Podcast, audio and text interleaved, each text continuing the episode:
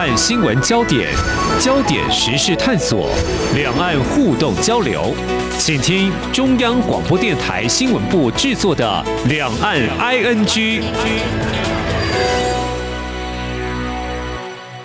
听众朋友您好，我是黄丽杰，欢迎收听《两岸 ING》节目，三十分钟一起掌握新闻时事焦点。今天是二零二一年十二月十三号，星期一。那么，近来中国大陆官方似乎加大反台独的做法，包括远东集团遭到财阀。董事长徐旭东在台湾媒体投书，表达反对台独以及支持九二共识的立场。那么，在上周的两岸企业家峰会呢，又对台气示警了哦。那么，台商如何面对当前的处境呢？至于我们来对照一下中国大陆的企业，我们聚焦在去年就传出爆发财务危机的恒大集团，那么现在还持续有债务违约的问题，官方已经介入处理，反映中国大陆。哪些思维呢？会有哪些效应或影响呢？我们透过和中央社驻上海记者吴博伟连线，来谈他第一手的采访观察。非常欢迎博伟，你好。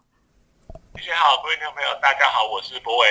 好，博伟，我们就先来谈远东集团的后续的一些发展哦。我们在之前节目当中也有谈到，远东旗下化纤纺织水泥企业在中国有五个省市，它存在的违法违规的行为，就被中国大陆裁罚了人民币大概四点七四亿元，折合台币大概二十点六亿元的罚款，并且还收回部分闲置建设用地。这消息被报道之后，大概一周左右哦。我们看到集团董事长徐旭东，他在台媒联合报就投书，他说，台湾许多机构进行针对台湾人对于两岸关系的调查，其中维持现状是最多数台湾人主流民意。那么他跟台湾人一样。希望这两岸关系能够维持现状，更一向反对台独，并支持九二共识。那么也跟美国国际态度一致，支持一中原则。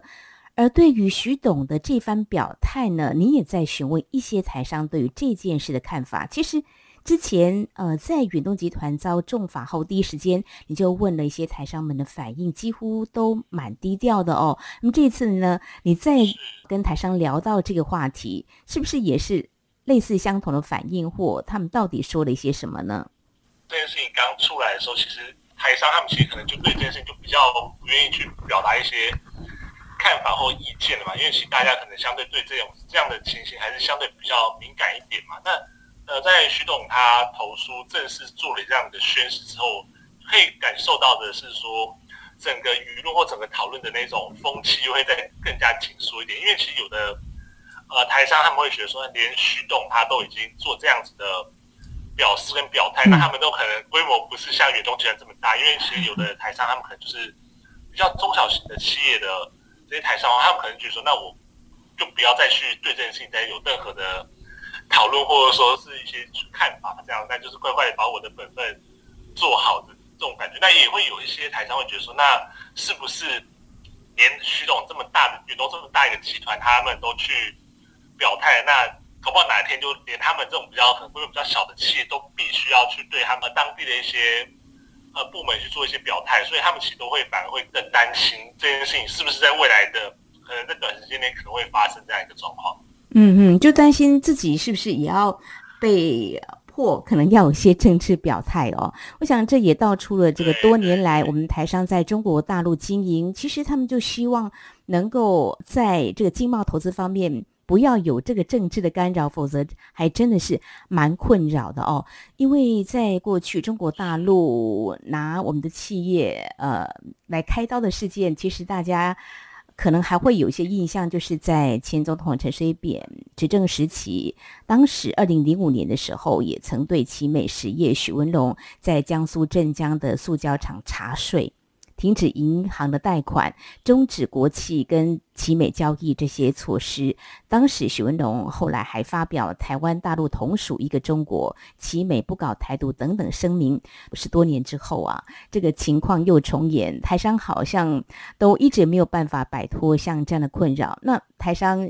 大概对这个议题，你也勇敢的提问，他们就是不希望再谈的嘛，对不对？对，因为其实会比。早期刚开始的时候会再更加的紧缩一点，就是说可能事情刚发生的时候还有一两个他愿意稍微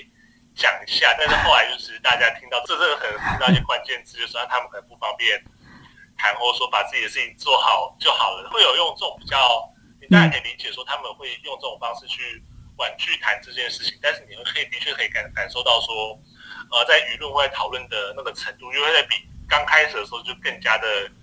严谨跟谨慎一点。嗯嗯，好，提到这个，其实我们相关。部会首长也都注意到了。先前我们提到的是，我在我们的陆委会还有经济部都有一些表态。那事实上呢，在第一时间，行政院长苏贞昌他是说了，中共蛮横哦，不懂得民主、多元跟尊重，企图以商为政，会被世界唾弃。那其实我自己也关心、留意这一连串的发展哦，像香港政府逼迫我方签署一中承诺书，导致我方派驻人员无。法续留在当地或赴任的这样的事件，我想会不会有类似的做法，还真令人担心。台商在中国大陆经营这几年来，随着中国大陆投资环境的改变，已经有蛮大的竞争压力的。又美中科技战哦，其实台商的经营是可以说越来越艰辛了哦。也许来看这样的数据，是不是大家一起来看看？就说前往中国大陆投资这几年有没有？哪些非常明显的变化？其实。投审会他们观察这几年呢，台商前往中国大陆的投资，以今年来看的话，上半年核准的投资件数两百零三件，年减百分之十七点一四，投资额是十五亿八百零九万美元，年减百分之五十二点四。在六月份前往中国大陆投资件数二十六件，也是减少，年减百分之十六，投资金额是四亿一千。九百多万美元，年减百分之十五。那么投审会是分析啊，投资金额减少主要是受到去年同期核准几个大型投资案积极偏高所致。台资赴中国大陆投资下滑幅度有收窄的一个迹象。呃，那整体来看，就说虽然台厂对。中国大陆投资步伐还是放缓，呃，前年是历史最低，去年是次低哦。分析整体看起来是美中关系对立是一大影响的因素。呃，在产业别方面，电子科技业前往中国大陆投资意愿是下降的。这样的数字提供给大家了解，就是说，呃，其实两岸的投资，如果说在光是美中科技战就已经影响相当大，如果再有政治因素干扰的话，我想台商的经营会更稳的。艰辛哦，那相对的，我们来看，其实二零零九年我们开放陆资到台湾，有投资条件规定跟相关的规范，但是也没有 要求必须要政治表态哦。所以呃，这一连串的，不管是政治或经济的影响，是否会牵动到台商前往投资意愿，也是值得我们来关心的。好，谢谢博伟哦，带给我们 你在上海所关注到的有关这个徐旭东董事长。的投书引发台上的一些反应，接下来跟投资企业也是有相关的，就是两岸企业家峰会。这个峰会呢，日前举办的哦。那这个企业家峰会，其实它从二零一三年七月就成立了，过去这八年来，我们呃知道它也是一个嗯两岸的投资经贸的合作平台，可以。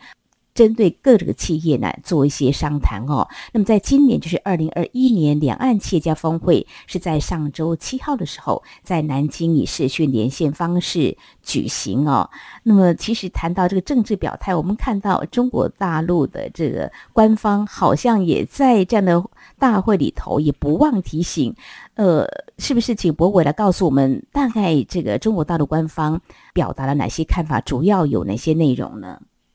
是的，因为其实这一次的大大会开始之后，其实大家最关注的其实就是呃政协主席汪洋，因为他是用书面的方式致辞嘛。那他的理念其实就有提到的是说，呃，其实就延续我们刚刚前面讲到这个题目，就是说台商跟在大陆经商了，以及台商跟台独这个关系。那他在信函里面其实就有提到说，哎，希望说。这些两岸的企业人士们，你们要管大事、明大义跟新大道，然后要坚决与台独分裂势力划清界限哦。所以其实这个大家就会觉得说，那是不是其实这个就是从呃先前呃远东集团的事情，之后一路延续到，包括像是中间呃，国台办其实有做过类似的宣誓，所谓就是在这边呃工作的或在这边有事业台上，不要做一些所谓那个吃饭砸锅的事情。那一直到说这次的一个以企业家为主的一个场合，那做这样子的发表跟做这样的宣誓，那其实就会感觉到说，哎，他好像是这个东西已经变成是一个他们主流的一个立场，或者说一个目前他们。针对企业家的一个定调，所以其实会不断的、不断的被提出来，会不断的被要求说你必须要注意这件事情哦。所以其实我们在看这件事情的时候，会觉得说，呃，至少在企业或在企业经营的这一块呢，这个议题或者这个讨论的，它是持续在整个企业界，或者说整个在中国大陆相关部门跟企业互动的时候，它已经慢慢被它拉到比较前面的一个。位置，那会不断的提醒你说，哎，其实这个东西是现在好像，呃，中国大陆官方这边特别重视或特别在意的一个议题。那你如果要要在中国大陆经商的话，你可能就必须要去面对这样的一个问题。那他当然不是跟你讲说我就是直接要求你表态或怎么样，但是会有不断的这些用官方的方式、官方的角度，甚至在这种场合呢，他不断的去提醒你说，哎，其实有这样的事情，你必须要去注意哦。所以我在这边看到的感觉，就会觉得说，哎，其实好像。会不断的去 promote，不断提醒说这件事情是重要。那台上，我觉得其实台上在这边就也会有感受到说，哎，这件事情如果不断的被提醒，不断的被提醒，那是不是就特别要去注意一下这样子的的事情？所以其实有看到一些，或在这边认识一些台商，他们就觉得说，那干脆以后就是连这种比较呃谈论政治议题的空间，可能都比较不要那么广大，或者说不要那么的。明目张胆，不管说他们的政治立场或政治意识是是怎么样，那不要去谈这个问题的话，那可能相对会对自己来说，可能就更加明哲保身一点了。这是所谓的寒蝉效应哦，让台商在呃中国大陆当地真的非常的为难，也很呃辛苦哦。那我们也知道，在台湾。十二月十八号即将有个公投，那未来也会有县市地方首长的选举，地方选举也会展开哦。所以，如果以政治角度来解读，会觉得我们中国大陆呢，在最近一再的提醒了，是不是啊？会有某些的一考量哦。那其实谈到这个呢，陆委会也关注到了哦，也呼吁请大陆方面能够停止对台商的政治胁迫，以意识形态干扰两岸经贸交流活动的不当行。行为，陆委会还特别强调哦，两岸经贸交流有助于两岸关系和平稳定发展，而政府一贯支持和与。规范秉持对等尊严，还有不预设任何政治前提的两岸经贸交流。那么提到呢，两岸企业家峰会是双方民间经贸交流平台，要谨守交流分际。如果大陆方面执意要政治操作，将为正常交流活动制造。障碍哦，这是陆委会方面的表态。其实我们也关注到两岸企业家峰会，今年七月刚卸任理事长肖万长他致辞，其实谈到都是经贸面向，比如说他提到当前大陆的经济社会发展已经进入了“十四五”规划的崭新阶段哦，全球跟区域经济发展也出现了非常剧烈的变化。面对这样不确定、不稳定的新变局，期许积极。引领两岸产业界携手合作，节能减碳、绿色能源、生物科技跟健康医疗，调整两岸产业新供应链。这些领域不断来探索高质量新方向。那接任理事长的刘兆玄，其实谈的也都是在经贸面向了啊，包括未来可以在怎么样促进中国大陆内需循环啦，发展数字经济啦，还有双边的贸易优化投资布局这个部分，应该多多思考来努力哦。没有提到政治面的，所以我觉得从呃这个两岸企业家峰会这个平台的举办，政府呢是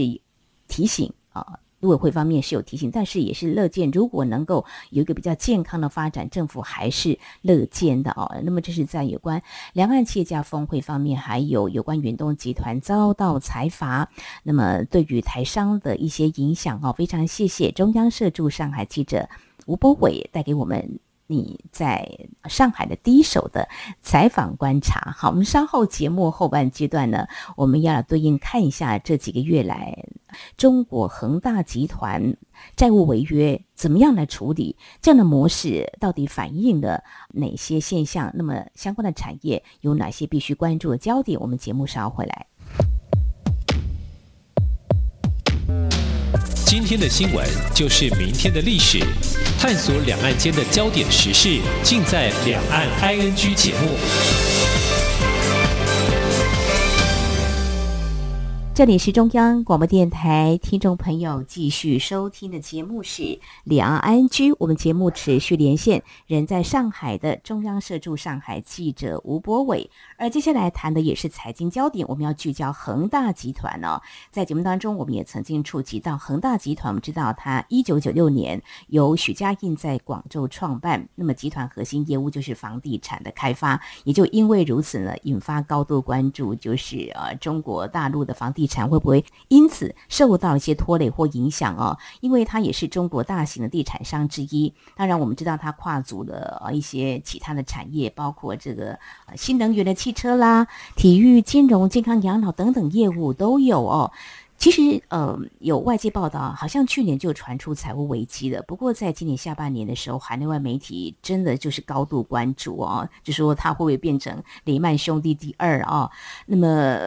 我们也看到报道指出，恒大总负债超过三千亿美元，大概是台币八点四兆元。那么，是不是会倒？那如果倒了，呃，涉及层面到底有多广啊？政府会不会救？我们看到一些嗯动作。有在救，那怎么救呢？哈，博伟也是长时间来关注哦，那么也接触到中国大陆的一些经济学者哦。最新的发展是，广东省政府日前已经进入到恒大哦，这到底对这个市场发出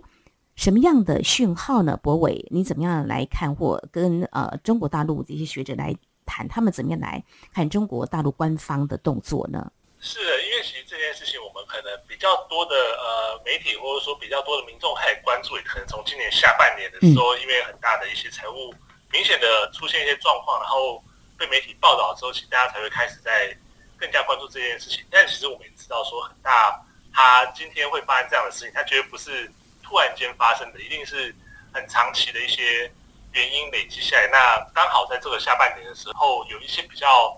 呃，大的一些波动之后呢，很大的问题才被提上台面嘛，所以我们可以知道说，其实这个问题它是一直都持续在进行当中。那我们从今年下半年看到了这个比较多人开始关注了很大的问题之后呢，一直到现在我们所谓的呃很大它发生的所谓债务违约，然后工作组进驻的情形之后，我反而对于这件事情是相对更加的乐观一点，就是因为其实恒大已经有比较长的时间去应对这样的情形，那包括像是中国。大陆当地这边的政府其实有比较多的时间去了解恒大它到底面对到什么样的问题。那现在看到工作组进驻之后呢，或许可以有更好的方式去应对恒大这样的一个财务的危机跟财务的问题哦。那其实我们前面也提到说，呃，恒大它的这样的问题其实是一个长期的一个问题。那它之所以会暴雷，或之所以会现在会陷入所谓的这样子的呃财务危机，其实很大一个原因就是因为它的流动性。呃，出了很大的问题，就是说以前它可能相对可以更好的把，就是一些呃杠杆开的很大，可以靠着借钱，然后呃出售房地产去获利的这样一个情形。但现在因为呃中国大陆政府对于房地产的市场是做严管的，包括像是银行的放贷的部分，其实都是相对的严格管制，所以造成说呃过往这些房地产业者他们想要开动大杠杆的方式，其实已经不行了，所以才会让。很大发生，所以他们其实并不是说呃是破产，或者说并不是真的，所以大家讲的呃付不出钱这样情形，而是他们更大的问题是，他们其实这些核心资产这些房地产是在市场上是有价值，但是他们的房子卖不出去，那卖不出去，他们没办法变现之后，就没办法去应对他们短期的债务，所以其实很大的状况可能是这个样子。那我们也看到说，为什么说我会说，哎，其实相对更加的。乐观或乐相对觉得说，其实问题并不会那么大，是因为现在政府的角度角色已经介入。那包括像是我们看到说，啊，今年下半年虽然说采取一个比较严格的呃房地产监管措施，但是呢，可能也发现说这样的情况下，对于房地产业来说是呃更加的会的确会导致很多的房地产业没办法度过这样子的困难或度过这样的危机。所以其实我们也看到说，包括像。呃，银行的放贷的一些政策其实有在慢慢的放宽或做一些调整。那这样说，呃，工作组进驻之后呢，可能会迫使大他们去更加积极面对他们自己的这些所谓呃财务，所谓那种流动性风险的这样一个问题。那另一方面就是说，哎，有政府进来担任，我们要说他是保证人嘛，或者说对有政府的角度，嗯嗯，介呃政府的角色介入之后呢，其实大家对于恒大的问题可能相对会更加的有信心点，或者说至少在恒大他们要出售他们这些核心资产的情况之下，他们会有比较好的一些管道。那他如果有办法比较快速的出售一些核心资产的话，那他们的就有更好的变现能力去应对他们这些所谓的短期债务了。嗯哼，所以就你所了解，就是说，哎，可以变现资产，表示说他们现在还是资产大于负债哦，只是说因为他们投资的很多产业，可能在某些部分呢，他们是亏损的。但比如说以房地产，他们支撑得下去是没有问题，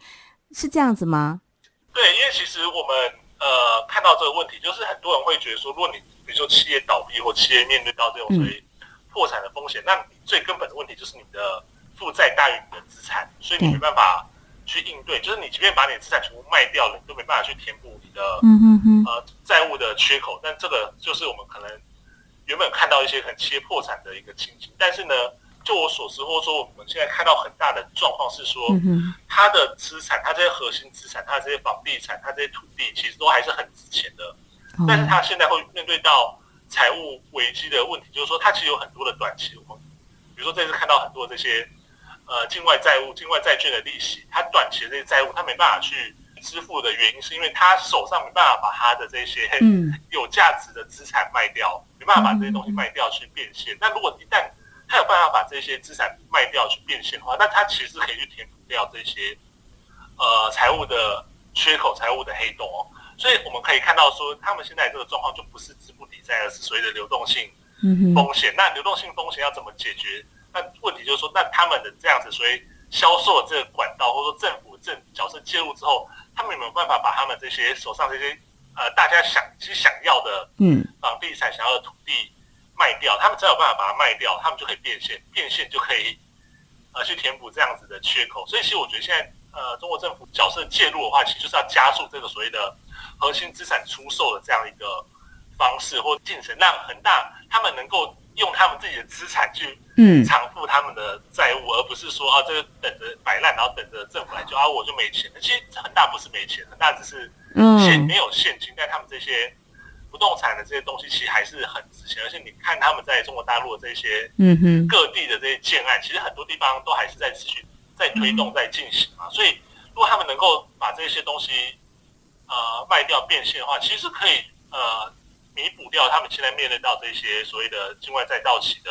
这些违约的问题。嗯嗯，就说现在政府介入，哎，扮演的角色可以更积极一点。就说他们并不是负债大于资产，是有还款能力。那接下来就是说，他们是不是能够还款？那政府可以帮一点忙啊，或者说怎么样做还款计划？这可能是呃中国大陆政府。我应该会朝这个方向来做，是一般外界可能是比较乐见的嘛，哈，大到不能倒，是在过去这段期间，大家也在想说，哎，那不能倒，好啊，让它继续活下去，继续活下去，怎么活？是健康的活，是好的示范，还是啊负面的示范呢？所以刚才。嗯，博伟，你有提到一个，就是说过去呢，中国大陆房地产他们就是一个大杠杆，就是一个可能借很多钱呐，呃，来做投资啊，他们就敢玩这个金钱的又有投资游戏。那现在的话，等于是说，哎。中国大陆政府是有意识到，像恒大这样的投资，它可能只是冰山一角。因为最近这段期间，也陆陆续续媒体都披露了，哦，有一些房地产商，不只是恒大，也都出现了这个财务违约的一个状况啊。那那这样子的话，刚才好像你有提到，就是说未来他们会朝一个比较积极的一个严管的方式，就是说。不是很容易就可以带到这个银行的资金，是这样子吗？那学者是这样来看，说未来恒大可能也不会那么好过，不会这个轻松就让它过关，不会倒，是这样子吗？对，因为其实我们看到恒大这个问题，某种程度上来说，其实国诶，不管说是中国大陆或者说国际投资人，其实都非常的关注嘛。那现在中国政府介入了这样的情形之下，我也会认为说，或者说学者其实也会认为说，呃，你恒大会变成它是一个指标性的案例。中国政府必须要让其他的这些过去享受这些所谓房地产红利，或者说享受这些高杠杆的方式去获利的这些房地产业者，知道说，呃，你们面对到这样子的问题，那的确你们可能真的是大到不能倒向很大这个样子。但是呢，今天你会遇到这样子的财务的问题有很大一部分是你自己企业要负责。那企业的经营出了问题之后，你不可能最后又全部说我我不救了，我要政府来救。嗯，这样的态度。所以其实我们也可以看到说，呃，包括像是他们在针对这些企业的融资，或者说企业的这呃这些房地产这些借贷的部分，其实会采取更加严格的方式，就是你可以可能房银行还是会愿意去。贷款给你，但是你必须要拿出相对应的呃态度，或者说一些债务重整的能力，让大家知道说，其实你是有意要去呃处理掉这样的所谓债务的危机嘛。那你可能一方面就是，首先你可能要呃把你的这些不动产或这些核心资产去质押，但是你质押的过程中，比如说你以前可能质押一套房或一个项目，你可以借到，比如说我随便举例好，可能借到一亿好了，嗯，但是呢，可能你现在必须要更积极的表示说，你有有意愿去。面对这样的问题，那可能在政府的角度介入，或者说，呃，可能用专案的方式，我不知道，可能有任何的方式，他你可能必须要用你的三个项目、四个项目才可以去借到过去你原本可能借到的一，就是用这种方式让第一个让你感受到痛，你必须要呃认真的去应对你自己造成的这个 这个坑这个问题。对，那接下来的话，另外就是因为其实我们刚才讲到说，这些资产其实大家都还是。非常有兴趣的嘛，所以其实你真的能够有一些，比如说一些这些金融机构啊，或者说甚至我们所以说的一些呃债务重整公司，他们其实都会有很乐意去购买，或者说去呃取得这些债务，那可能你就必须要拿出可能比以前更高的价值，然后才可以换到说一笔你可以接受的这样子的一个一个金额。所以其实我们会觉得说，在接下来整个过程中。尤其我们看到这些工呃工作组进驻了之后呢，他当然会更加积极，要求你很大必须要用更积极的方式去面对到债务，你不可能再双手摆烂说啊我好了我只能处理一点，剩下你政府要帮我处理，因为我大家不能倒，可能之后就没有这样子的嗯。的事情。那包括像是我们也可以看到说，像许家印可能必须要更加积极拿出他自己个人的。资产来应对这样子的财务缺口，那当然他之前已经有做了一些，我们从媒体上面也看到说他其实有做这样子一些嗯哼。呃动作嘛，但是他可能接下来呢，在政府的角色更加的介入之后，他可能必须要更加积极去做了这样子的事情，或者说他必须拿出更多 的钱来填补这样一个财务的缺口，就是说你最后不会说我就是呃工作组进驻之后我就摆烂让全部让政府救，我反而认为说工作组进驻之后他会给。很大更大的压力，你很大必须要更负起你的责任，然后你你手上有这么多有价值的资产，你为什么前面都还在一副好像不太想做，但现在政府进来之后可以帮你做一些担保之后，你就乖乖把你这些有价值的资产全部拿出来，然后面对自己的财务危机、财务问题。嗯嗯，的确，呃，中国大陆在处理这个恒大集团财务危机呢，外界真的是高度关注哦。这也是攸关，就是说未来如果有企业发生类似的情况，中国大陆到底怎么样来做处理的呢？我想这也会成为啊大家未来持续关注的一个焦点。当然，呃，我也看到外界有一些揣测观察，就是说这可能是比较悲观的。如果说依照这个过去呢，啊，这个海航的处理模式啊，中央工作组接管恒大之后，找来比如说类似国企开发商接管这个建案呢，恒大可能就玩完哦。到时候包括许家印在内，所有原始股东股权会遭到清零，所以整个事件发展是真的是值得关注。其实台湾也曾经发生过金融机构了经营不善的一个情况，嗯，还记得就是当时的财政部长邱正雄说，诶。好像不能倒哦，这番话就引发这个外界的啊很多的讨论，就说真的不能倒吗？其实应该是怎么样来处理，这才是一般民众所期待政府应该扮演的一些角色哦。好，我们在今天呢，针对恒大集团它出现了财务危机啊，那么这几个月来还在处理，目前最新的状况是官方出手进驻了哦，它所显示的讯息还有未来发展，另外也针对中国大陆对我们的台商。如何进行反台独施压呢？非常谢谢中央社驻上海记者吴博伟带来你第一手的采访观察。非常谢谢博伟，谢谢。谢谢你，谢谢各位听众朋友。